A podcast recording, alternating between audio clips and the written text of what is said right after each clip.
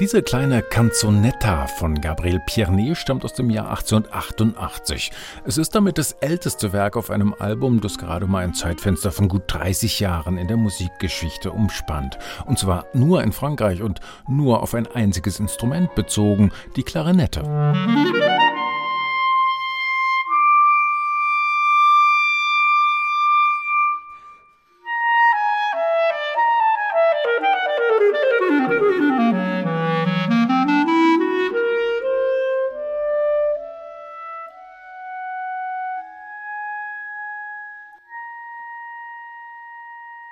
Was zunächst mal ein sehr schmaler Korridor zu sein scheint, das entpuppt sich bei näherem Hinhören als ein richtiger kleiner Kosmos an Klangfarben, Melodien und Stimmungen. Die Klarinette gilt nicht umsonst als das Instrument, das der menschlichen Stimme am nächsten kommt. Ihr Ausdrucksspektrum ist enorm. Sie kann sehnsuchtsvoll singen,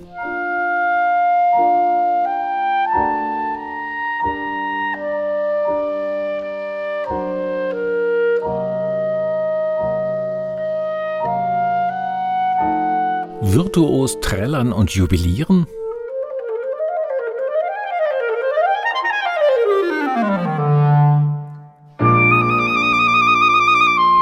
Oder locker quirlig jazzig daherkommen?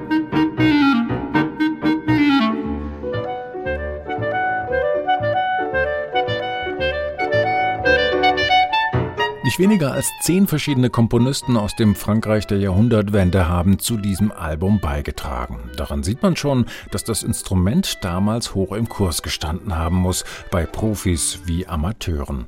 Die rasante technische Entwicklung des Instrumentenbaus hatte sicher dazu beigetragen. Kleinere und größere Innovationen von der Bohrung der Instrumente bis zur Mechanik der einzelnen Klappen sorgten dafür, dass die Klarinette im Vergleich zur Mozartzeit kaum wiederzuerkennen war.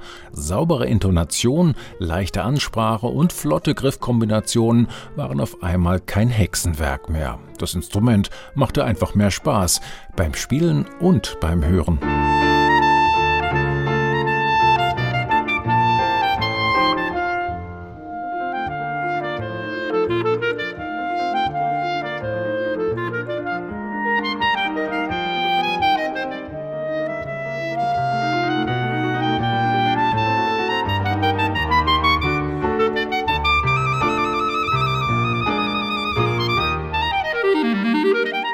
Nicht wenige der Werke, die der italienische Klarinettist Aldo Botta mit seiner Klavierpartnerin Clara Duto für die Sammlung The French Clarinet ausgesucht hat, sind im Umfeld des Pariser Konservatoriums entstanden.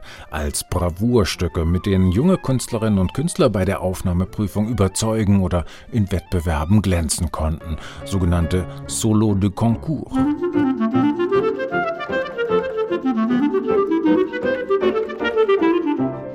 Botta hat bestimmt schon genügend Prüfungsvorspiele im Lauf seiner noch recht jungen Karriere bestanden. Er ist inzwischen selbst Professor am Konservatorium in Reggio Calabria und meistert die Kabinettstückchen der französischen Klarinettenliteratur mit viel Leidenschaft und einem dunklen, rauchigen Ton. Ausdruck geht ihm dabei über Perfektion um jeden Preis. Dass hier und da die Luft deutlich hörbar durchs Mundstück rauscht, mag manch einen vielleicht irritieren, ich finde aber, das gehört einfach zum Klarinettenton dazu und macht, wie auch der ein oder andere winzige Wackler, diese Aufnahme sehr nahbar und menschlich.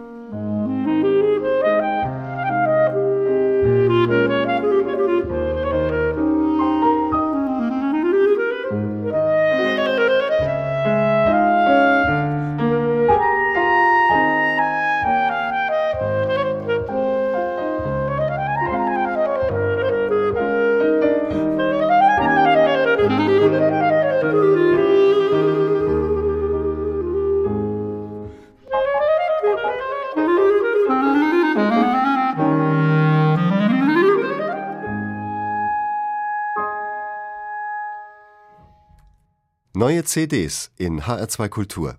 Weitere Rezensionen auf hr2.de